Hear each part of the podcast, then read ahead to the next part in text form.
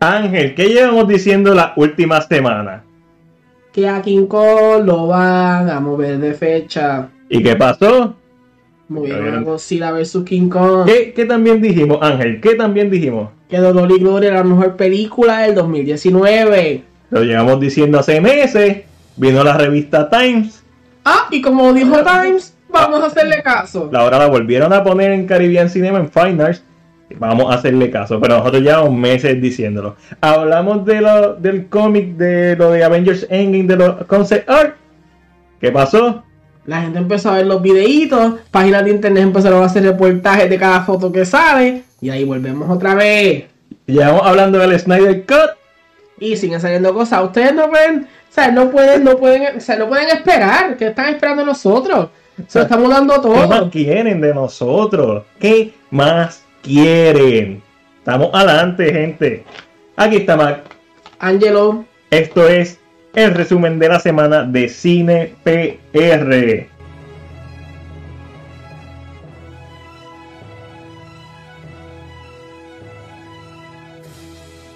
Ángelo, vamos a comenzar hablando del evento que hicimos con la gente de Doctor Bizarro el pasado sábado, dedicado a las películas de Disney.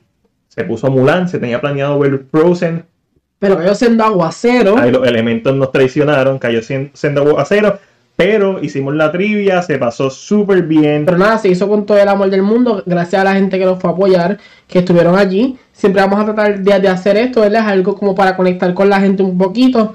Así que. Y ya tenemos el próximo. El próximo va a ser el 20. ¿No lo vas a decir? ¿Ya lo vas a decir? Sí, la, lo la, decir, la que primicia. Sí, la primicia. El próximo evento con Doctor Bizarro va a ser el 27 de diciembre. ¿Es el 27? Sí, tiene que ser el 27. Y vamos a estar presentando los episodios finales, los dos últimos de The Mandalorian. Así que vayan preparando su conocimiento en Star Wars porque tenemos rifa y premios. Entonces vamos a, van a dar los dos, los dos últimos episodios de The Mandalorian, pero el tema sería Star Wars. El tema sería Star Wars, correcto. Así que ya saben, vamos a, y, y Hasbro, a estar por allí. Y, y, Hasbro no quiere tirar nada de Baby Yoda. No tienen las cosas, pero ya todo el mundo está aprovechando, así que... Ponco tiró adelante. Estamos ahí, estamos ahí. Vamos a empezar esta pende Ángel, pero primero tenemos que hablar de el filme puertorriqueño Antes que cante el gallo. Está en Amazon Prime. Yo tuve la oportunidad de verlo en el cine. Vean Antes que cante el gallo, una de las mejores películas puertorriqueñas hechas a la fecha. Peliculón. Cuando vayan a Amazon Prime tienen que buscar Before the Rooster Crows. Eso me dio tanta gracia el título en inglés. Sí, porque están tratando, al estar ahí, lógicamente están provocando que la película brinque un, uh -huh. un mercado, vaya a Estados Unidos. Así que puede ser que no la encuentren bajo antes que cante el gallo, pero si buscan Before the Rooster Crows, ahí tienen la peliculita muy buena, no se la pueden dejar de perder. Seguimos con plataformas de streaming, vamos a Netflix, que Netflix compró un cine y no cualquier, no lo compró, le dio una hipoteca al cine de, que está en Nueva York, que es el Paris Theater. Este prestigioso cine estaba a punto de cerrar, gracias a Netflix se va a mantener abierto y esto es una, esto es una estrategia. Esto como estrategia es un win-win para Netflix. Hay que, hablar, hay que, hablar, que realmente los cines en Estados Unidos, por lo menos en Puerto Rico, como conocemos, los cines siempre, está, siempre se mantienen llenos. Pero en Estados Unidos tantas cadenas de cine, muchos independientes, están perdiendo poco a poco. Eh, están ya, muchos están cerrando porque no tienen la cantidad de gente y, o tienen mucha competencia de otras cosas. Eh, por lo tanto, Netflix... Los streaming, la piratería. El, la, las pantallas como IMAX, uh -huh. que son más exclusivas, ese tipo de cositas. Eh, y por tal razón, entonces, ¿verdad? Netflix decide de una forma u otra hipotecar este cine para, uno, asegurarse de poder participar siempre en los premios, porque para que tu, tu, película sea considerada para la Award Season, tiene que verse en un cine, no puede ser una película de plataforma digital. Y había tenido problemas anteriormente, como me estaba explicando. Con para cine. The Irishman uh -huh. tuvieron problemas porque el, muchos de los cines querían la película, Netflix le dijo no, más que una semana o dos, sobre una situación, con esto se aseguran de no tener que contar con otras compañías de, de teatro o de cine. Y, eh, y entonces a la misma vez se aseguran de tener un lugar fijo siempre. Y como eh, llevamos diciendo también desde hace tiempo, Netflix está buscando prestigio, no solo con los directores y actores y guionistas y etcétera, cineastas que están contratando. Martin Scorsese es el ejemplo más reciente, pero esto demuestra el prestigio que está buscando Netflix a la hora de expandirse. Netflix está con esto haciendo un statement de yo llegué para quedarme. Chévere, Disney Plus, estrenaste, tu factor es nostalgia. Nosotros vamos a trabajar con cosas originales, con, eh, con cineastas de alto nivel. Eso es lo que Netflix está trabajando. Y hablando de alto nivel, pero esta vez de la música, vamos a hablar de Michael Jackson, productor de Bohemian Rhapsody. Adquirió los derechos para hacer una película de el icónico cantante de pop, el rey del pop. Pero yo no veo, a, diferencia de Netflix, que es un win-win hacer esto, yo no veo como esto sea otra cosa que un lose-lose. ¿Por qué? Porque obviamente para que le dieran los derechos es la familia de Michael Jackson quien le da los derechos. So, se sabe que va a ser una versión sanana. Una versión limpia. Limpia. Y Michael Jackson ha tenido demasiadas controversias en su vida como para hacer una película de su vida que sea satisfactoria y sea limpia.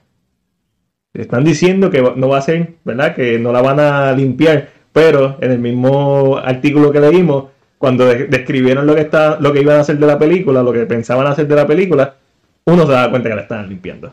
Sí, te habla de que cómo ha sufrido en su adultez de acusaciones eh, y cómo tuvo que pagar, ¿verdad? En varios momentos para, para, para, esto, estas acusaciones.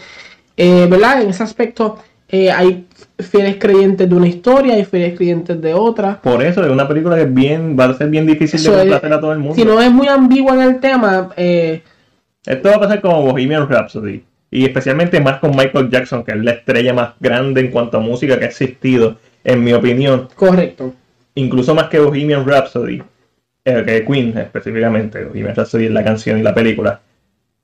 Michael Jackson tiene una vida demasiado larga, con demasiadas etapas, con demasiada música, baile. O sea, tú tienes que incluir la música, los bailes, su transformación de negro a blanco. Y es como te mencioné también eh, el problema con esto es que, ¿verdad? A los que tuvieron la oportunidad de ver Rocketman, la música de Elton John sirve para unir un lazo de la historia con otro. En la música de Elton John es más personal. Al ser más personal, se siente más como esta poesía de la vida de Elton y era más fácil. Con Michael Jackson, muchos de los temas, claro está, son temas que escondían una verdad, pero son temas más.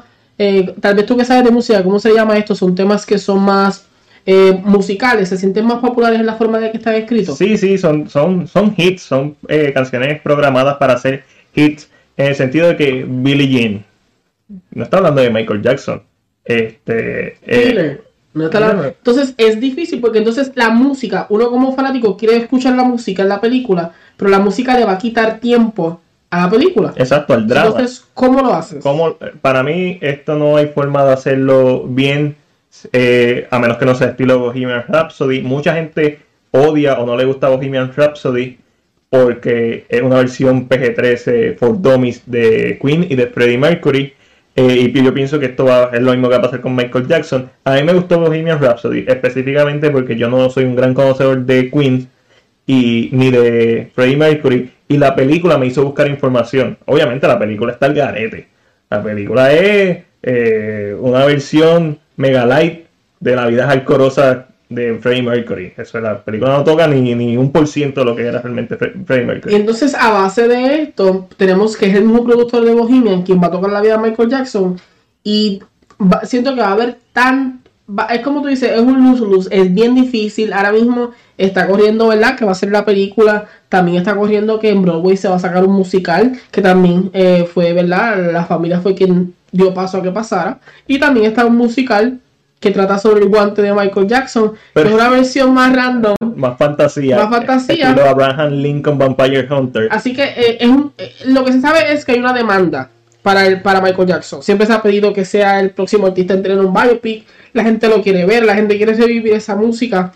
Así que, pero en lo personal, yo siento que no es el momento de hacerlo.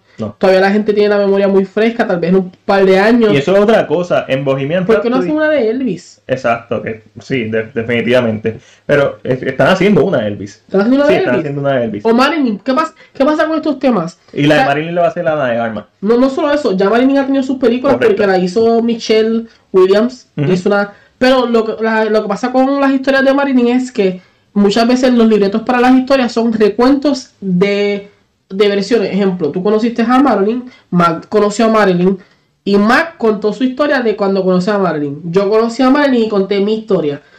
es como que montarlo, no es casi toda la vida de ella.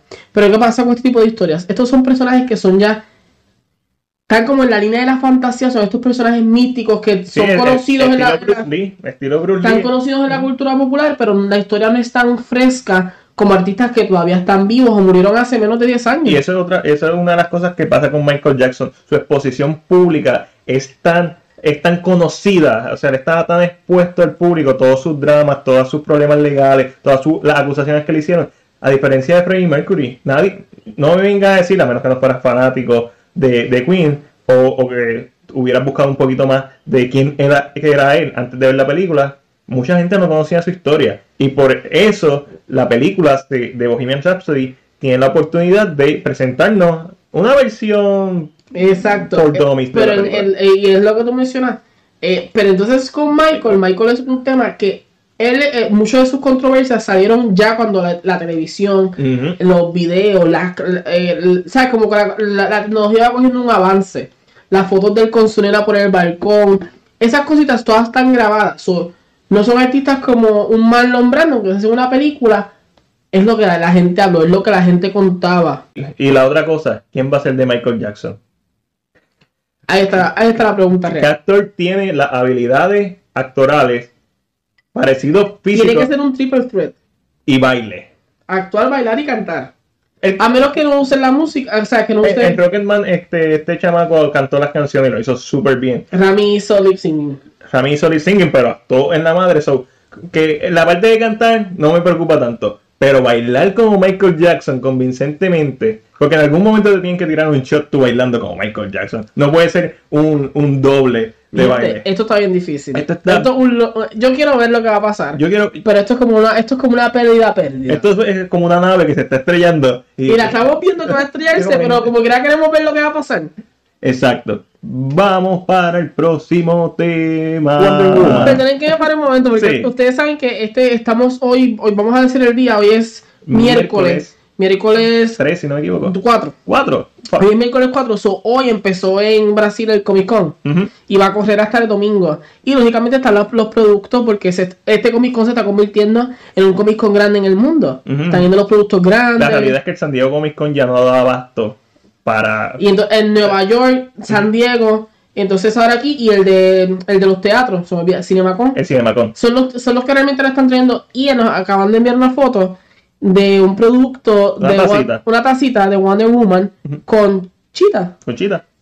Mira mi gente, no sé si es que eso es un producto final. Yo, yo, no pienso que esa, yo pienso que vamos a ver a chita como en los cómics y que el motivo es que ella va a ser mucho animal print pero si ese es el producto final de Cheetah, porque se gana eh, un dibujo de la actriz, se ve bien mierda. Eh, no sé qué pensar. No sé qué pensar. Pero yo no, yo no pienso, si ese es el producto final, es bien mierda. Recuerda que ya vimos los artes conceptuales donde se ve Cheetah. Correcto, que, puede ser que sea como que. pero entiendo que tú no puedes hacer, y brincamos el tema super randomly, pero es, es que está pasando el momento. Pero tú no puedes hacer una taza de un personaje a mitad como que. te entiendo. es como decir. No sé cómo explicarlo. No eh, sé. Esto es Abomination en, de Incredible Hulk. Cuando era soldado, no hay, no hay nada de cuando era soldado. como que no es necesario. la que a la gente le gusta es Cheetah, porque es el personaje que la gente conoce. Y si la vas a hacer a ella, trata de hacerla más. Pero no, eh, I don't know. Lo que yo pienso es que quizás Cheetah la vamos a ver solamente en el último acto, se va a transformar al final, o sea, transforma en una escena post crédito para darle una continuidad. Porque independientemente, eh, la taza me la explota, no me gustó para nada, me dio asco verla. Eh, ah, usted no, ¿verdad? En este momento ya va a estar, pero entiendo que la vas a subir a CinePR para que la gente vea la taza. yo no fue. y hablando de cosas que están bien cool, pero esta solamente necesitas 4 minutos y 18 segundos para verla, es el comercial slash cortometraje slash secuela que salió en el Día de Acción de Gracias de E.T. 37 años después de la película original del 82. Tenemos lo más cercano a una continuación de E.T. con Elliot incluido. ¿Qué te pareció el cortometraje a ti? Yo casi lloro. Yo sentí un momento un poquito de sentimiento, pero es tiene que ver más con la nostalgia de, de- del momento. La del música, actor. la música de John Williams. Eh, pero el actor, cuando el actor como que reconoce que quien está, cuando los nenes gritan que reconoce que es E.T., esa emoción de volverlo a ver. Ay. Uno, yo quiero ver más. Este cortometraje es lo mejor que yo he visto en este mes, honestamente. Y un cortometraje que yo no sabía que necesitaba ver, porque nadie lo pidió. Esto salió de sorpresa y eso fue lo mejor. Fue una linda, bella sorpresa. Eh, tiene todo. Los efectos visuales y prácticos se ven espectaculares, se ven como los de la película de E.T. Eh, el actor, la música, los easter eggs, las referencias. Y como comercial, tampoco un comercial que te mete en la cara como que, ah, comprando nuestros productos. Es bien leve, es bien... eh, No, realmente es, es más la nostalgia del momento. y para mí deberían hacer más anuncios como este, con propiedades, siempre y cuando sean a este nivel. Puse una, una reseña del cortometraje en la página de YouTube. Vayan, nos pueden buscar en YouTube como CinePR todo corrido. Y honestamente me encantó. Me encantó, me encantó. A mí la parte que me dio un taquito en la garganta fue cuando E.T. le dice al hijo de Elliot, Elliot, Como que reconoce. como que todo- Elliot, y después sale Elliot y como que volviste y todo está el cortometraje está brutal vayan a la página de Xfinity si no lo han visto y a la reseña después de que lo vean vean mi reseña de el cortometraje en la freaking madre seguimos con Disney quien le dio luz verde a una nueva película de Planet of the Apes eh, hay reportes que dicen que son reboot, hay reportes que dicen que no, que simplemente le dio luz verde a una película y no se especifica y todavía Y no se se sabe. sabe quién. Se sabe quién va a ser el director al momento, pero tú sabes que esto puede cambiar en cualquier punto de, de la producción. Va a ser Wes Ball, que es el director de las películas de Maze Runner, lo cual a mí, las, por lo menos las primeras tres, lo cual a mí me da desconfianza porque a mí no me gustó ninguna de las películas de Maze Runner. Eh, yo como estaba hablando con Matías, estábamos viendo ¿verdad? lo que es eh, la filmoteca de... De Desde que, desde que vi Dolor y Gloria, lo digo filmoteca. Ah, No digo más nada. Y fue culpa de Dolor y Gloria. De eh, la filmoteca de, de West Ball, solamente tiene tres películas grandes que son eh, las tres películas de Maze Runner. Eh, y tiene entonces mu- mucho corto. Tiene créditos como eh, arte y visual effects. So, Sí. como le dije a Matías, este es el tipo de director que mm, estamos, lo vamos a probar eh, cuando sal, si, ¿verdad? si se sigue en el proyecto, es el tipo de director que vamos a probar en este proyecto por el simple hecho de que hay que entender que por lo menos una cosa como Maze Runner eh, salió en un momento que estaba Divergent. Están buscando el, sustituto de Harry Potter. Eh, entonces los estudios son bien exigentes con estas películas que saben que es algo que está corriendo. So, veremos a ver, entiendo que entonces algo, algo le puede haber presentado él a, a Disney que le gustó. Porque entiendo que, ¿verdad? El plan es ese, es, es saber que tú estás presentando diferente. Y honestamente, a pesar de mi escepticismo, el hecho de que tenga créditos y experiencia como artista de efectos visuales lo va a ayudar. Definitivamente lo va a ayudar. Le tengo que dar un break. Todd Phillips hizo Joker y anteriormente se hizo famoso por la trilogía basura de Hangover. O sea, Sí, que es como que hay como hay, son estas cositas que hay que mirar, ¿verdad? Entiendo que veremos a ver, pero ¿cuándo se, ¿cuál será nuestro próximo tema? seguimos con Disney, en este caso Star Wars. Ángel, ¿ya ¿viste Mandalorian? Yo estoy de. Yo, Yes. estoy- yo no. Yo no, así que no vamos a hablar del tema, solamente viste No, el primer episodio. Visto- Pero va a estar el día para el día de, de Doctor Bizarro. Definitivamente. Pero, hablando de Star Wars, por ahí un actor que J.J. Abrams no reveló quién era. John Boyega. John Boyega dijo que fue él.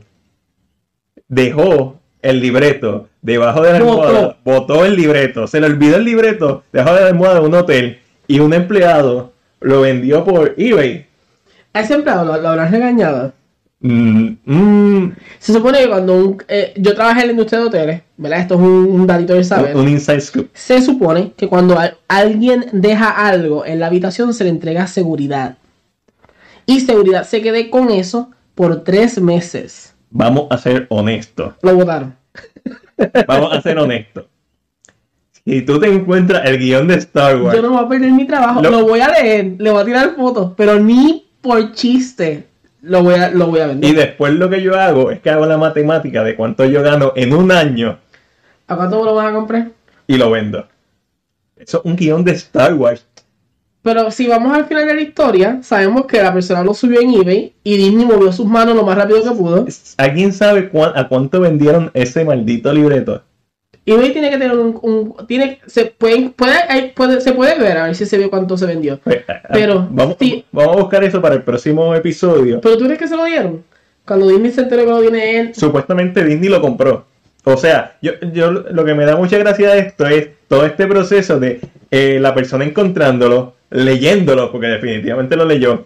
John Boyega dándose cuenta que votó el libreto Que tiene que ir a hablar con, con, con JJ o con con, JJ o, o- o con Kennedy y decirle, mira, eh, eh, diablo, eh, voté el libreto. la cara de ellos dos y, el fast, el, el, el trabajar tan rápido de que necesitamos encontrar el libreto porque nos puede dañar. Entiendo que no es un libreto completo, pero Pero independientemente, me- esto está, esto está demente. Es- Esto es una demencia yo total. quiero ver un corte, yo quiero ver un special feature de, de cómo pasó esto. Yo quiero ver un cortometraje de esto. John dejando el libreto, el- alguien encontrando el libreto, la venta, todo el mundo Eh, corriendo. eh, eh, estilo estilo eh, series de, de asesinatos y casos sin resolver. Que al estar React.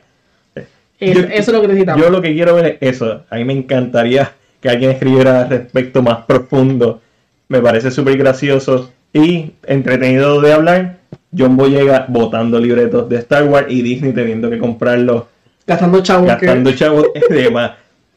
Vamos a pasar. Si vemos que matan a John Boyega al principio, es porque le costó, le costó, le costó el sueldo. que yo siempre he dicho, Rose nunca debió salvar al personaje de Finn, Finn se debió sacrificar en, en The Last Jedi y tener su momento de gloria porque como personaje él ha sido totalmente irrelevante para la historia. Amén. Vamos a pasar a la esquina Marvel y el rincón DC, donde hablamos todo lo relacionado a las noticias de tus películas de héroes favoritos y a veces no tan favoritos. Películas, no dije serie, pero ahí vi el trailer de Crisis on Infinity Earths y no me gustó el trailer. Me pareció como trailer, no me vendió las ganas de ver la serie, o sea, el evento. Pero esos son otros 20 pesos. Yo, yo quiero ver a, a, a Tom Welling.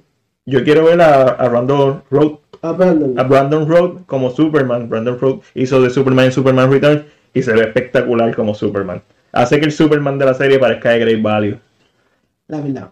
Pero vamos a empezar hablando de qué, Ángel. El Snyder Cut.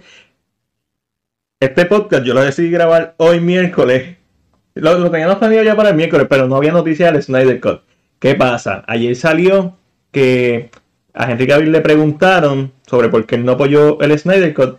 Y Henry Cavill, con la manejadora que tiene, que ha enseñado un montón, Yo le tengo miedo a Dana García. vamos a ver. Dana García también es la ex esposa y, pro- y manager de The Rock. Henry Cavill está hecho un experto como, como un PR. H, esa pregunta se la tiraron y la esquivó, mira, y la devolvió. Toma. No la contestó. Básicamente se vaciló el, el, el bigote. No dijo nada. Le preguntaron si, si existía el Snyder Cut o que qué pensaba. Él dijo que no sabía si existía.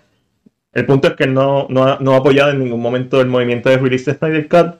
Sí, ah, claro, aclarando que sí apoya a seguir con el personaje. Sí sigue amando a Superman. Correcto, Pero suena como si quisiera continuar con Man of Steel, no con Justice League. correcto. Y hoy, Zack, tu papá, Snyder, como siempre hace, contestó a través de su cuenta de Vero las expresiones de Henry Cavill, tiró una fotito de donde están los rollos de la película y puso, la gente pregunta si existe, si es real, claro que es real. Y nos enseñó por primera vez, hemos visto una foto física de los rollos de la película, en donde se indica director Zack Snyder, película Justice League y la duración 214 minutos, entiéndase, 3 horas y 34 minutos, 4 minutos más que de Irishman, así que la gente ya puede empezar a pensar cómo va a dividir el Snyder Cut. Se sabe que existe, Snyder ha dicho mil veces que existe, ahora nos mostró una imagen física de, de- del Snyder Cut. Se está rotulado. Obviamente, los detractores hasta que no lo anuncien, hasta que no lo vean, hasta que no se acabe la película con los créditos, van a seguir diciendo que no existe. Pero existe, ya sabemos que existe. Esto es- ¿Qué más quieren? Falta ver la película. ¿La vamos a ver? Eso es lo que no sabemos. ¿Qué tú crees, Ángel? Mira, el tema del Snyder es un tema que yo no toco mucho. Eh, quiero verlo. Pero Matiel me ahoga tanto con el tema, o me agobia tanto con el tema, que yo dejo que ese sea su tema. Eh, no es que, ¿verdad? Esto no es ningún tipo de hate a la gente que apoya el Snyder Cut. Eh, yo entiendo que sí, que tiene que haber algo. no un 100% del cut, yo siempre he pensado que no es un 100%, pero sí tiene que haber un corte que es del, que le pertenece a él, que tal vez le falta, se grabó todo, tal vez le falta efectos, música, alguna otra cosita y se completa.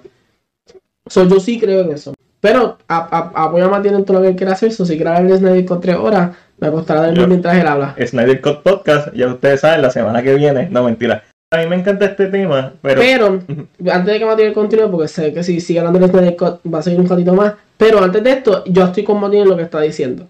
Yo entiendo que a Zack Snyder, si tuvo una reunión con Warner Bros., se dijeron que no. porque al momento no va a pasar. ¿Por qué? Porque yo entiendo, ¿verdad? Esto si uno piensa en forma de negocio. 100% especulando, o sea. Eh, esto es especulación, estamos aquí, ah, estamos especulando, pero si pienso en forma de negocios, yo como Warner Brothers le, digo a Snyder, para un momento de enviar cosas, porque él tampoco es que es muy activo en, sus redes. No, no, exacto. Es cuando quiere. So, para un momento, no saques nada, déjalo todo así. Vamos a esperar unos meses y anunciamos el Snyder Cut en tal escenario. That's it. Pero ver que él sigue contestando todo lo que sale, es como que probando, mira, aquí está, aquí está, pareciera como si le hubieran dicho, mira, al momento no va a pasar, no lo vamos a sacar todavía, no tenemos planes de sacarlo en estos próximos meses, es un no por el momento, no es que le han dicho que no, pero es un no por el momento. y siento que por eso es que él entonces sigue, porque mientras más él le eche gasolina al público que lo quiere ver, más se empuja el Snyder Cut. So, por esas razones que pienso que el Snyder Cut no va a salir en, eh, ni a mitad del próximo año. Uh. Siento que no va a salir toda a mitad del próximo año. Exacto. Eh, si no lo anuncian en un evento grande como el Comic Con para el próximo año, siento que no va a salir para el 2020. lo estoy empujando un poquito más lejos. Okay. ¿Por qué? Porque al momento eso es lo que aparece. Eh, estás siendo bien prudente en lo que estás diciendo, estás siendo bien lógico.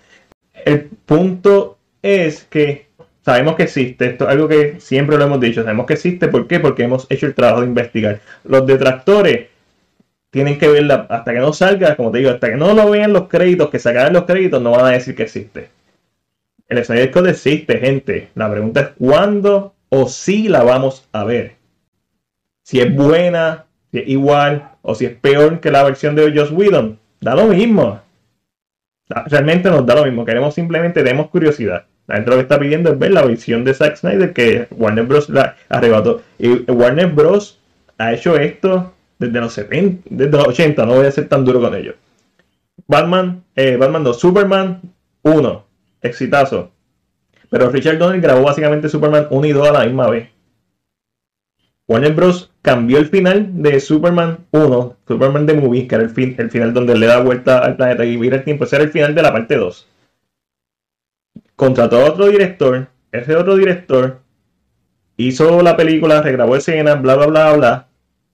Y no fue hasta el 2006, veintipico años después, que salió el, Richard Donner Cut, que es la visión que quería hacer Richard Donner de Superman 1 y 2, pero es una película que es un travesti porque como Richard Donner no, él no pudo grabar todas las escenas que él tenía, pues obviamente hay, ese, hay una escena que es el test footage de, de este hombre, de Christopher Reeve, es un test footage, ni siquiera una escena bien grabada. O sea, que no es una película completa. Zack Snyder tiene una película completa. Después de eso, eh, Warner Bros. hizo Superman 3, Superman 4, que todos sabemos el, desastre que es. Warner Bros. iba a hacer una película de Wonder Woman con la Wonder Woman de la serie, con Linda Carter. No la hizo. Hizo Supergirl, que es una de las películas infamemente, una de las peores películas de, de superhéroes. Hizo Batman 89, excelente. Hizo Batman Return, excelente. Cuando Tim Burton fue a Warner Bros. a darle pitch de lo que quería hacer para la tercera parte, dijeron, ¿por qué no hacer mejor otra película? Algo, un proyecto de esto. ¿Por qué? Porque lo que querían era vender juguetes. Pero las personas dijeron que, que Batman Return era muy oscura. Hay que tener en cuenta que es una temporada en que los juguetes eran lo que vendían. Sí. el sol de hoy sucede, pero. Pero entonces nos, dieron dos películas que son dos comerciales gigantes de juguetes con las versiones de, de, de Schumacher. Nos dieron Batman eh, Forever y Batman and Robin. casi destruyen la, la franquicia. Después hicieron Catwoman. Después hicieron Batman Begins. Y entonces ahí Nolan tuvo que pararse de frente y decir, no, yo voy a hacer las películas como a mí me dé la gana. Y entonces tuvieron un éxito. Estuvieron a dos semanas de empezar Justice League Mortal con George Miller, que es considerado uno de los mejores directores que tenemos. La cancelaron por el strike que hubo de los guionistas y porque no querían pagar, eh, no querían pagar la película en Australia, que Australia realmente le economizaba a largo plazo el dinero, porque le devolvían dinero. O sea, Warner Bros. La historia de Warner Bros. con DC está marcada, en cuanto a películas live action, está marcada de errores. Green Lantern. Se supone que Green Lantern era la primera de una trilogía que iba a introducir el Justice League y iba a crear un universo cinemático. Gente, estoy hablando de una película que eh, le hicieron, yo creo que la empezaron a hacer antes del NCU, o sea que ya habían planes de crear un universo cinemático. Hace Zack Snyder Man of Steel, vuelve a ser no relevante. Este, este escritor de cómics eh, dijo algo, escribió algo los otros días referente al mismo artículo de Variety que salió, en donde decían que no habían planes para hacer una película de Superman porque no, encontraban cómo hacerlo relevante al personaje. Ángel, ¿y qué fue lo que él dijo? Eh, estamos hablando de Neil Gaiman, que es el, el, el, escritor, de Sandman. Y si ven alguna otra serie, tiene American Gods, es el escritor de eh, Good Omens. El tipo es un buen escritor. Es un tipo que escribe porque tiene algo que decir. Eh, ¿verdad? En, un artículo de Forbes que dice que DC no sabe cómo hacer una película de Superman porque no saben cómo hacerlo ah, relevante a la audiencia moderna. Y lo que le escribe Neo, que verdad es que es como un retweet del reportaje, dice, tú no lo haces relevante, tú lo haces inspirador. Ah. Y Superman, el la S en el pecho, ¿qué significa? Hope, que eso es de los cómics también, por cierto. Este, so, hicieron Man of Steel y que quiso hacer Warner Bros. alcanzar en MCU en tres películas y media. O sea, ir a las millas de Shaflan. Ir a las millas de Shaflan. El plan de Snyder era hacer cinco películas, un arco de historia de Superman en cinco películas, y Warner Bros. se metió en el medio. Warner Bros. Y a mí me encanta Warner Bros. Pero el historial de Warner Bros. con DC en películas live action demuestra históricamente que ellos son los culpables de dañar sus franquicias. Punto. Se acabó.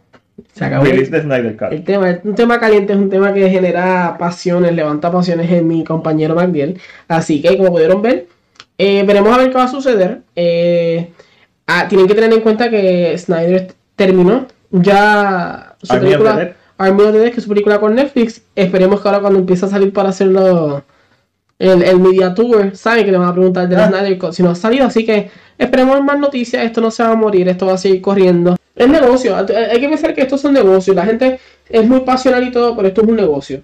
Pero a, la, eh, misma, a la misma vez, tenemos. Eh, eh, y, me, he leído fracciones del libro de Bobby Iggy y he, como, he entendido un poco cómo hay una mentalidad de negocio que siempre se mantiene en esta gente grande.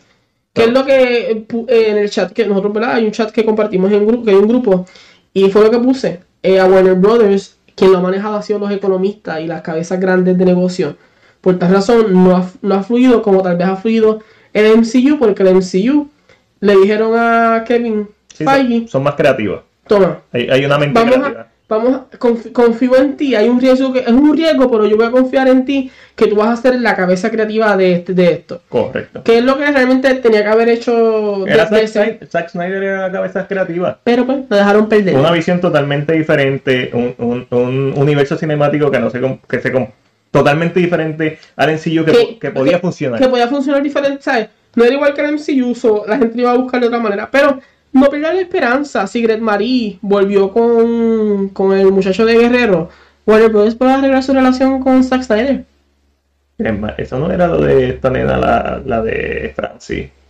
Sí, pero es otro chisme. Greg Marie es otra que también se las pegaron. Eh, uh, eh, sí, yo vi, pero, pero volvió. va a volver. So, pues si va a volver con los cuernos puestos. Pues no es feliz al parecer puede pasar con Snyder, so no pierdan la esperanza, gente. Sí, exacto. Entonces vamos a seguir para adelante. El próximo tema es un tema que a todo el mundo le gusta. Vamos a hacer negro un superhéroe. ¿Ustedes saben estos sets de Do It Yourself? Mira, este, en el mismo reportaje que puso Variety, si no me equivoco. Yo sigo diciendo Variety, no estoy seguro ahora si es Variety, pero. El que habló de, yo creo que sí fue Variety.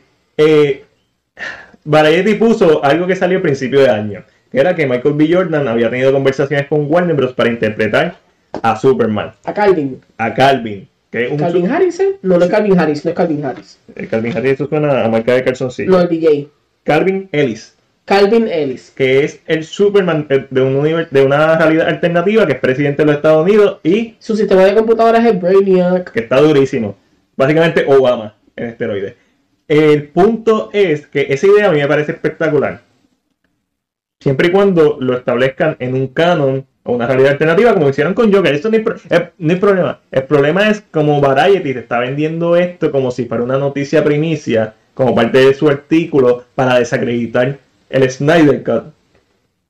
Y la realidad es que es una información vieja, viejísima. Yo siento que no va a pasar tampoco.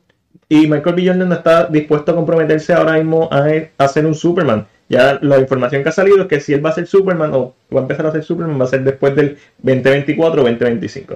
Yo siento que yo siento que se, se rumora que va a salir en Black Panther 2.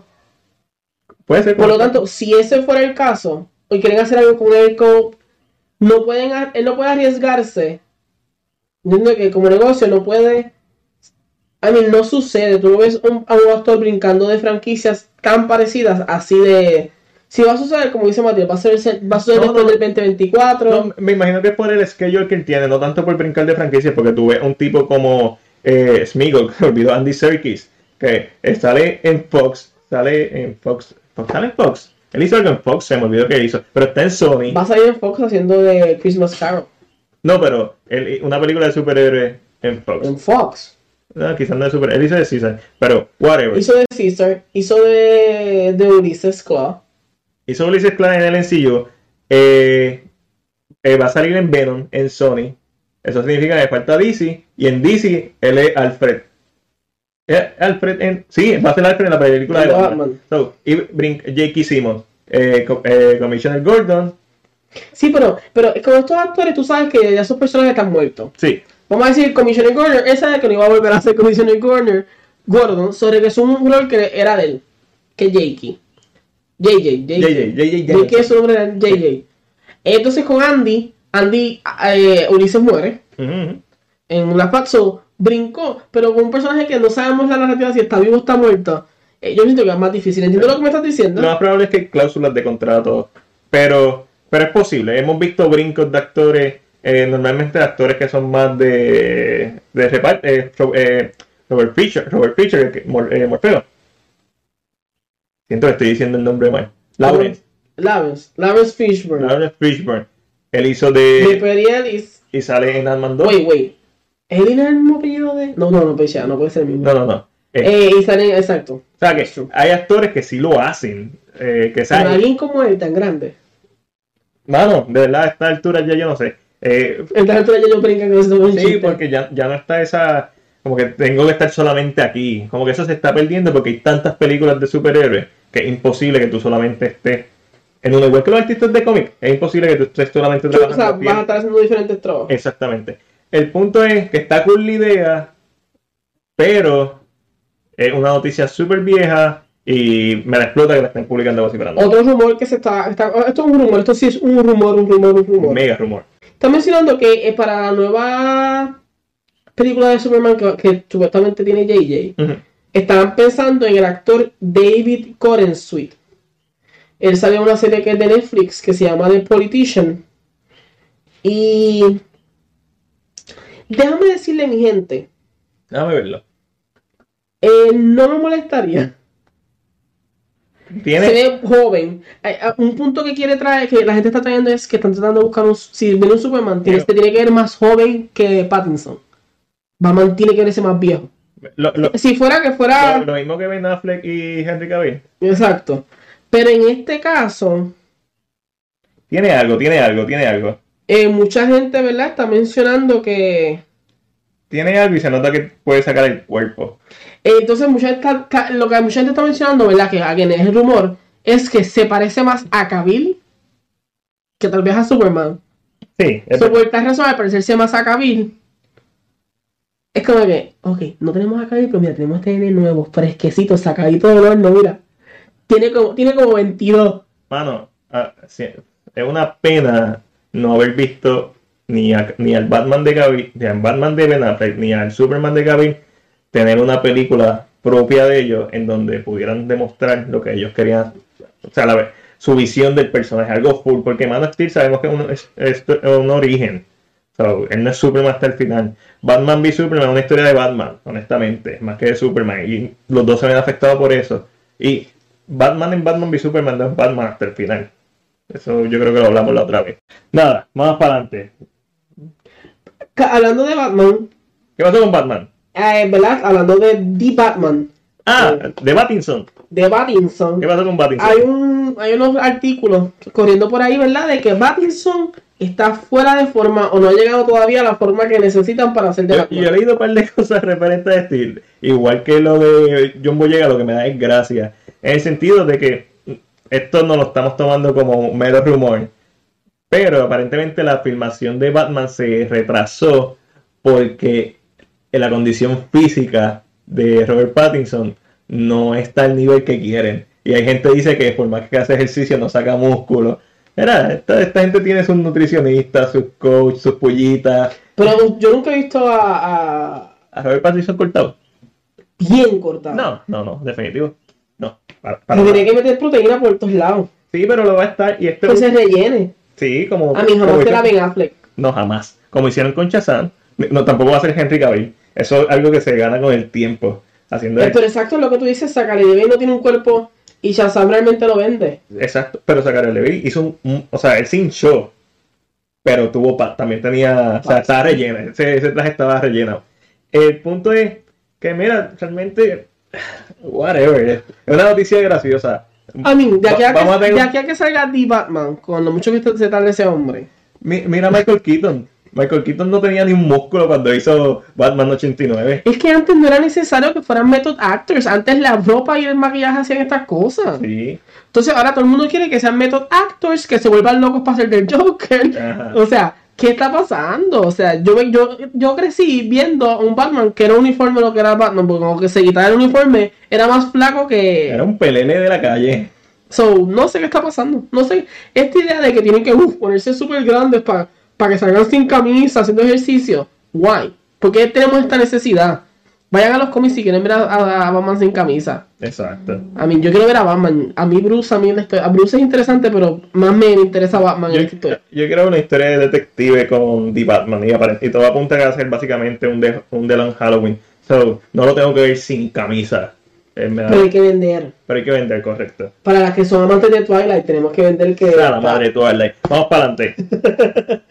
Ahora brincando así a lo que sería Marvel, el MCU, Mark Ruffalo, ¿verdad? Creo que lo hablamos, no, sé si fue aquí, creo que no. Lo mencionamos ahorita. Pero luego también hablamos, todo esto fue en el Dogout, con los muchachos del Dogout. Eh, eh, están saliendo últimamente muchas cosas eh, en cuanto a lo que es eh, Marvel por el simple hecho de que sale el libro The Art of Endgame que tiene mucho material de lo que el proceso que conlleva crear una película eh, y hubo un reportaje sobre, se hablaba que Mark habló con, con Kevin eh, porque le dijo, yo quiero hablarte, a ti de The Hulk. Y en esas conversaciones le dejó saber que le interesaba o le llamaría la atención lo que sería Hulk versus The Wolverine. Correcto. Y para que no sepa de cómic, la primera aparición de The Wolverine fue en un cómic de Hulk. Alguien me lo preguntó en la página, como que tiene, tiene historial esto. Yo sí, tiene todo el historial del mundo en los cómics. La primera aparición de Wolverine fue en un cómic de Hulk enfrentándose a Hulk. Eh, es posible, es posible. Eh, la, noticia completa es que Matt Ruffalo habla respecto sobre eh, Kevin Feige llamándolo y le preguntan, preguntándole si todavía tenía ideas para seguir desarrollando el personaje de Hulk y que se iban a reunir y que le había dicho que sí tenía varias ideas y una de las ideas la ya mencionada. Estaría cool. Sin embargo, los derechos de Hulk siguen siendo de Universal, si no me equivoco. Correcto. Por ende, no puede ser una película de Hulk, tiene que ser algo así como eh, Thor Ragnarok. Tiene que ser Hulk como personaje secundario. Lo cual puede funcionar. Puede haber una película de Wolverine. Perfecto. Yo creo que no necesariamente ahora, pero en un par de años ya la gente va a estar preparada para la introducción de los X-Men en el sencillo.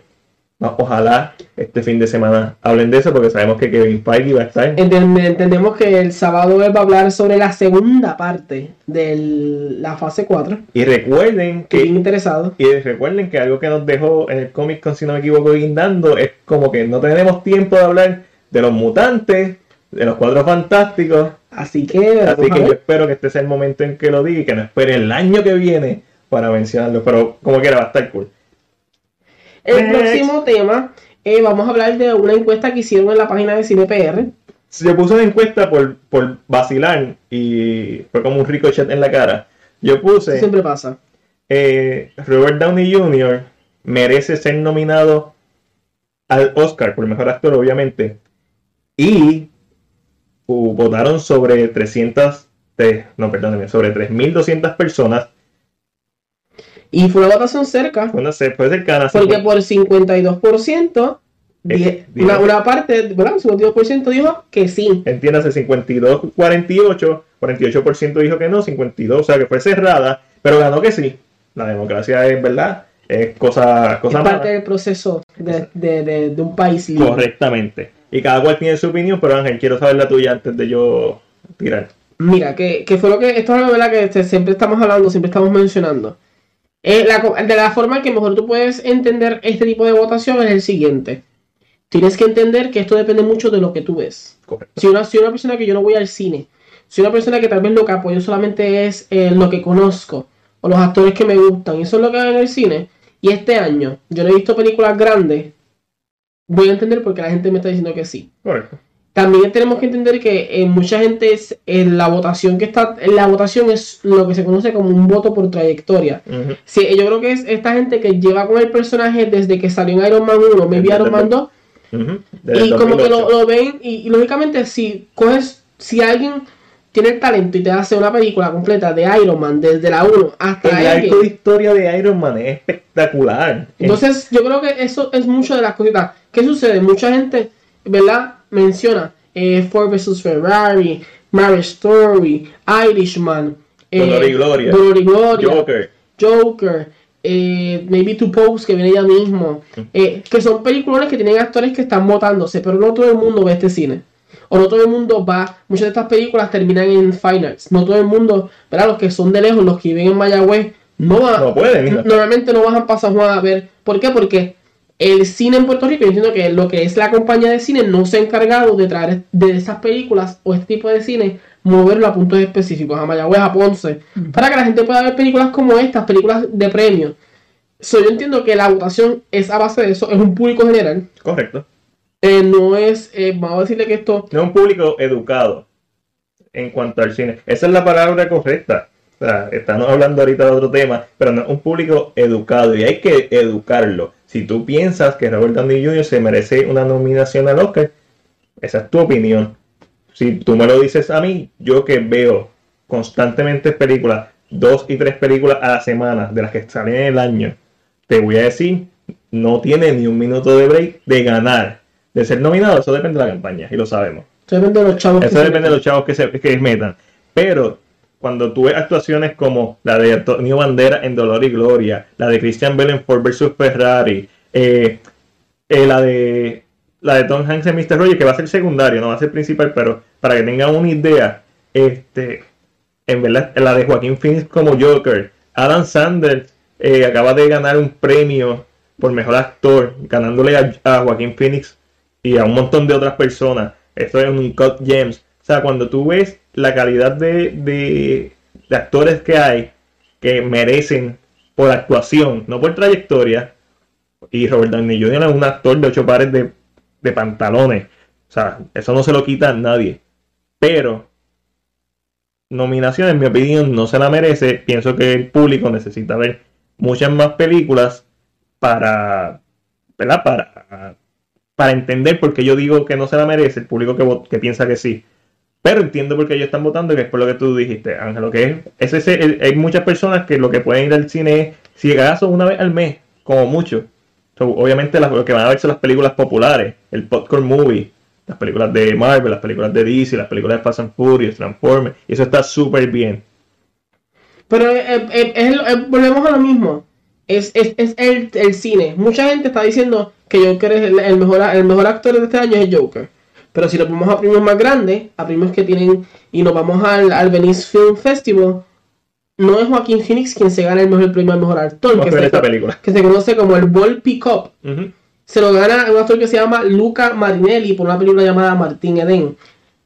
Tu, tu votación siempre va a depender de qué viste. Correcto. Por esta razón, yo entiendo por qué la gente vota por él. Claro, es la película más taquillera en la historia, o sea, un eh, montón de eh, Es una película comercial. El cine comercial es lo que realmente ahora mismo es lo que mueve más a grande. Y cuando, cuando nos referimos a comercial, todas las películas son comerciales. Nos referimos al, al término blockbuster. Mainstream. Mainstream, más conocido. Que corren más los cines regulares, no tienen límites releases. Cualquiera va a ir a verla, todo el mundo la quiere ir a ver. Son parte es eso, entiendo que es eso. Y, y, y, traigo la comparación de Joker porque es un tema que tal vez el que conoce ahora mismo Estados Unidos, todos están apuntando al Joker. ¿Por qué? Porque hay películas en el mundo o internacionales que la gente no está viendo. Correcto. Eh, y esto es algo que yo creo que se lo mencionó una persona en, estos días recientes. Yo estoy más que seguro que si ponemos las, las mejores películas en el mundo en el 2019, Joker puede estar hasta afuera en el mundo internacional. ¿Sabes? Que, que eh, mucha gente se enfoca en Estados Unidos y es su es como su visión completa. Claro, es el cine que más grande, eh, que mejor mercado tiene. Pero como que uno se enfoca en eso y entonces te dicen, no es que esta película, esta película es buenísima. Pero te dices, ah, pero es que yo no veo películas extranjeras. Porque rápido las marcan como extranjeras. Ah, yo entiendo que es esto, es, es, lo que uno ve así, que yo entiendo el público, entiendo por qué se le da la nominación. Eh, también, ¿verdad? Yo entiendo que es bien. Yo entiendo que es. Eh, no erróneo, pero entiendo que es injusto que este tipo de películas, lo que son blockbusters, películas así, tan grandes, no, o sea, no, se reconozcan en, en, un ámbito regular. Ejemplo, o sea, porque si comparamos cuántas películas de blockbusters existen que salen al año, como que a veces vemos actuaciones que The Art of Racing in the Rain, yo te aseguro que no vamos a ver. No, nada de eso. Y, y, el escrito de esa película. Sí, sí. Eh, eh, a mí me encantó. so que hay, son estas cositas que a veces, lógicamente, eh, porque los premios son más prestigiosos, existían los famosos Scream Awards que eran para el horror, porque hemos visto actuaciones como Midsommar, como Hereditary, que no las reconocen por ningún lado. Yo siento que es bien injusto que no se le dé porque son películas de género, vamos a decirlo así. Eh, películas de género, no se le da el reconocimiento que se merecen. No tienen premios. Lo único que existe es MTV Awards. Bueno, Black Panther se coló el año pasado. Pero eso fue una buena campaña. Y también, también sabemos que se coló porque, era, una película, era, una película, de negro. Vamos a hablar claro. Black Panther a mí me gustó sin contar el último acto, que es un desastre de CGI de PlayStation 2. Las gráficas son malísimas, los efectos visuales son malísimos, los rinocerontes son un asco, la pelea de Black Panther con Killmonger es un asco. Eh, o sea, malísima. Es una película que solamente aparece el último acto. Yo considero que no debería ser ni nominada a mejor película. Pero fue inclusiva, primera película de un superhéroe negro, si no contamos Steve de Shaquille O'Neal. Este, ni Blade. Ni Blade. Ni Blade es casi un anti, Exacto. Este, pero es, lo que sucede, es, un tema que la gente no le gusta tocar, la gente no está ready para esta conversación, como dice alguien que yo conozco. Mm. Eh, vamos a darle que la pantera está ahí porque es de negros, pero tú no estás ready para la conversación. ¿Por qué? Porque la gente no está lista para este tipo de conversación. Un tema que yo hablé con materia, voy a brincar un poquito, voy a salirme, pero estaba hablando de los étnicos. Es el tema de Mena Masud, que es el actor de Aladino. El actor de Aladino, eh, ¿verdad? De live action de Disney, eh, habló recientemente en una entrevista y dejó saber que no había recibido eh, como que ningún tipo de ofrecimiento, ofrecimiento de, de, audición. Eh, y a la misma vez, pues como que te dice, mira, me quedé callado, eh, pero uno espera, lógicamente, que con una película que tiene un millón, una película que realmente es un millón, un, billón, un billón, o mil millones. O sea, un, billón, que por lo menos, porque lo dice, él dice, no estoy buscando que me den el papel o que me digan, mira, este es Batman, como él mismo menciona, pero que la oportunidad de que vaya a, la audición. Y lo que estaba mencionando Matías, ahora mismo en el cine lo que predomina es películas de negros, películas de blancos y películas de chinos. Y de chinos. O orientales, pueden ser americanos, canadienses, chinos, whatever. Pero que, ¿y qué sucede? Matías trae un punto que las películas de latinos las están haciendo los mismos latinos. Eh, y es un tema que sí, la gente debe estar ready para hablar, la gente no piensa que, que todavía es necesario hablar de este tipo de cosas, pero es un tema que es un tema fuerte, es un tema que todavía se tiene que hablar porque, es, y no es que sean minorías, porque vamos a Estados Unidos la cantidad de latinos que hay es inmensa. Ujú. Pero no hay películas. Dime la última película de latinos que tú te recuerdas haber visto. Latino hecha en Estados Unidos en donde no haya, no, de donde no sea un estereotipo de un latino, yo no recuerdo ninguna. No, top of my head, no recuerdo. Porque realmente que me recuerda así y son estereotipos. son estereotipos. Las que hace Eugenio Derbez. Correcto. Dora la exploradora. El- el- el- Que ella es latina, pero ella está bien americanizada. Pero no se siente, o sea, no toca Coco, es lo último que yo te puedo decir, que toca Ah, algo latino, cierto. pero es animada.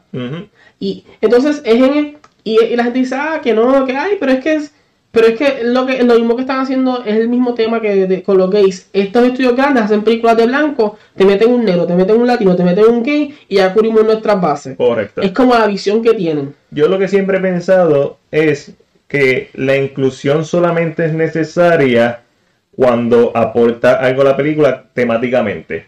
Quien debe ganar el rol del el actor o del papel, quien debe ganar el papel, es la mejor persona que, que cubra las necesidades. Esto lo vimos en Night of the Living Dead de 1968. George A. Romero escoge a su protagonista como un actor negro, no porque era negro, sino porque era el mejor actor disponible. Después, cuando hace el remake, que la escribe también George A. Romero y lo, dirige Tom Savini, entonces, ¿verdad? Eh, de manera retrospectiva, utiliza el color para que sea como que algo más de tensión, la tensión dentro, o sea, la, el racismo lo utiliza más, pero eh, hace sentido en esa película. A mí, Dumbledore, el, el ejemplo perfecto es Dumbledore. Dumbledore gay, tanto en las películas como en los libros. ¿Es algo importante para la historia? Mm, No. No, no lo es. Realmente no lo es. Ah, en las precuelas de, de, de, de Fantastic Beasts es algo importante. Sí, porque son las precuelas. Ahí es importante. Exacto. Pero en, los, en las ocho películas y siete libros de Harry Potter no es importante. Así que tenemos un personaje gay, pero no importa. Porque eso no define al personaje. Pero entonces ya eh, Hollywood ha caído en, ¿verdad? Hollywood y este- los- estos estudios han caído en el, en el typecast. En la idea de que, ah, tenemos el negro que, es- que es comediante. Ah, el negro que se ríe todo el tiempo, que hace un chiste y tiene que reír. ¿Qué mejor ejemplo que Jumanji? Claro, entendemos que Kevin Hart, pero Kevin Hart está ahí por un estereotipo. Sí, claro. Es el negro, ah, y que, que tiene la comedia todo el tiempo. Él es Chris Tucker, el, el Martin Lawrence. Y, realmente es esto lo que sucede con el cine, que la gente lo deja pasar. Eh, es algo que no se toca todo el tiempo, como te mencioné, no, no tengo que estar listo para hablar del tema. Pero es algo que es así, o sea, es, eh, es algo Una- que se ve. Una sirenita negra. Eso con eso lo digo todo. Como que la gente, ay, que. A mí una sirenita, no existe. No, no, No, no, no. La mejor película inclusiva que vamos a tener en estos próximos días se llama Cats. Cat. Mentira, porque no tiene un latino. Ah, ya empezamos. ¿Estás seguro que no hay un latino? Yo creo que no hay latinos en ese, en ese set. Pero en ese. A mí son gatos. Son gatos. Exacto. But you know cuando un gato es negro y cuando un gato es blanco. You Y, know y. Luis va a ser negro. Y, Right. y, y Kate. Jake. Me olvidé el nombre. I mean, La que no eh, canta. eh, J-Hot, Jennifer J-Hot. Hudson, Sí. se ve negro. Se ve negro. Comparado con Jude Dean se ve blanquito. Yeah, Pero hay gatos negros. oh, that's true. Pero no hay gatos latinos. Ah, That's kinda true. ah, ah. Ay. Es. Bueno, todavía nos queda Nos un queda tema. un- últimos, los trailers. Yo no quiero ya ni hablar de trailers. Pero ¿qué, qué tenemos? ¿Qué vimos? Tenemos dos trailers que salieron que son los más importantes al momento. Son Black Widow y Bond. Black Widow hice un análisis, estuve todo el día ayer editando y haciendo un análisis. Eh, nos fuimos bien deep. Eh, el trailer, teaser trailer eh, de dos minutos y nueve segundos si no me equivoco, es exactamente lo que yo esperaba, estilo Winter Soldier, me la explota la escena del final ya tirándose, pero me la explota por los efectos visuales. Me encantó David Harbour como Red Guardian. eh, esta nena, Florence Pugh, me encanta como Yelena eh, y la quiero ver, la película. Eso es todo. Interesante, se ve grande, una directora que no conocemos. Se, me, me gusta la cinematografía en una escena específica que ya está en el suelo con la luz del sol, muy interesante. Me gusta mucho el blanco, muy interesante ese, ese, ese compendio de, de ropa que tiene. Que ya lo, lo mismo lo vimos en el D23. A la misma vez también me, me gustaría mencionar que la escena que a Matilda le gustó, pues a mí me gusta porque yo creo que yo conocí a la Widow haciendo este tipo de, de, de jumps, este tipo de cosas así como... Pero como dije, a mí no me molesta la escena, lo que me molesta es la ejecución. ¿La ejecución? Es el CGI. Está bien, también de, de, de le falta, no sé. Sí, no es verdad, pero lo que vi, estoy No hablando chiste, no me gustó. Pero no por el- la acción, sino el CGI se ve malo, se ve malo con cojones. Se ve que es completamente una escena de Se ve, se ve como el de Black Panther. Ni se veía tirándose. Se ve es como como ya- una muñeca. Se ve como una muñe- como lo, lo- la escena esta sin terminar de Avengers. Horrible. Sí, se ve como sin terminar. Ahora hablando de otra película que trata sobre alguien conocido ya. Sobre espías. Bond. James Bond. ¿Qué piensas del trailer de Bond? Me encantó el trailer como tal. Creo que el trailer nos dio toda la película. Eh, y algo que no me gustó es como parte de la historia del trailer se revela que por lo menos eh, el personaje que hace este hombre, el de perfume, Eh, ay, mi novio. Ben Wishla. eh, que le. Q. Q, que le dice como que no estaban muertos. Eso no fue lo que pasó en Skyfall. Volvió a, a- volvió a morir. Se, se hizo que se murió para retirarse, para tener una vida normal, entre comillas. Eh, y eso como que, eh, como que ya vi. Y se lo dice en el trailer porque alguien le, eh, el villano, este Bob Bobschla, Bob Bolush, eh, se olvidó el nombre. Ah. El que está en la cárcel, el de. Spectre. Eh, Chris- le dice, bien claro, Waltz. le dice, ah, tú, ella, tú dejaste toda tu vida por ella. So, él se fue para vivir con... So, volvemos otra vez a me gustó mucho. Eh, te dije que siento que están preparando a, a Lishana para hacer Bond. Y lo que yo te dije es que ya, ya, ya una double O y que en GoldenEye, Le ponen el 7. no, no, eh, porque tú eres un double O y te quedas con el número que, que tienes. Y en GoldenEye, eh, Pierce Brosnan es 007 y el hombre que nunca muere en las películas, este, Sean Bean, ¿es Sean Bean? Ujú. es, si no me equivoco, 008 o 006, algo así. So que la idea de los 00, de los double O, o sea, los agentes con licencias para matar, ya, ya está establecida desde hace tiempo. So, yo no creo que ella va a ser la próxima James Bond, pero sí creo que después de próximo James Bond, la próxima puede ser una mujer. Porque están estableciendo ya la idea de que hay double O mujeres. Lo único que tienen que establecer aquí es que el número se retira, cuando la persona se retira, el número puede pasar a, otra persona. Pero no tiene que ser Jane Bond. ¿Entiendes lo que te digo? Jane Bond. Jane Bond. Pero, bueno, pero el trailer me encantó. Por fin vemos el carro con armas. Si no me equivoco, nunca lo había visto. El que, se- el que sale en la... Porque en, en- Yo vi una pregunta, alguien lo preguntó, no sé dónde fue, yo creo que fue un comment. Me dijo en un comment. Eh, o, fue en el, o fue en el chat. Si va a disparar de noche, ¿no ve porque las luces no están? Uh, nice. Eh, wow. Deep. si no me equivoco, en Spectre, él usa el carro por primera vez, pero es como un prototipo y no lo sabe usar. Es Sí, que, ah, ya, ya, ya lo sabe Es usar. como un comic relief. Vimos a Ana de Armas. Ana de Armas es tan bella, yo la vi en Nice Out. Eh, me encanta su trabajo en Blade Runner, la vi en Hannah Stone. Eh, la, ya la viste en par de. Va a ser de, de Marilyn Monroe. Esa es una de las estrellas jóvenes que va a Yo la conozco en el internado. Ok, ok. Los que tienen Netflix, vayan a ver el internado a Caro. Ahí Está Ana de Armas. La arma está hermosa y actúa con pantalones. Y estuvo con Daniel Craig en Nice Out. Ya la volvemos otra vez. Yep. Así que Así que estos serán los temas por el día de hoy. Eh, los dejamos. yo estoy bien explotado. Madrid está explotado, está, está en cansancio. Volvemos nuevamente a hacer este podcast en los próximos seis días. Vamos a tratar de ver todo el material que va a salir de mañana en adelante porque empieza lo que sería el eh, Comic Con en Brasil. Eh, vamos a ver la información sobre Aves de Rapiña, Uh, eh, of Prey, of Prey, la película más Eh, innecesaria del mundo. Wonder Woman, H4. Eh, vamos a ver qué Marvel va a traer, H4. Vamos a, traer, vamos a ver qué Marvel va a traer este próximo sábado. Y entendemos que el domingo va a salir un trailer o un teaser trailer de Wonder Woman. Así que esperemos buenas noticias. Yo espero que nos den un poquito de todo esto este, este weekend. Y veremos a ver qué pasa. No voy a decir ni, mi, ni mis redes Ustedes sociales. saben dónde estamos. Ustedes sí, ya. sí, si sí. no, vayan a CinePR, escriban un inbox y pregunten por nuestras redes sociales. Por Sí, favor. en YouTube estamos, vayan a YouTube, en YouTube siempre lo, se supone que siempre los videos está la información. Bye, yo soy Mac. Angelo. Bye, bye, bye, bye.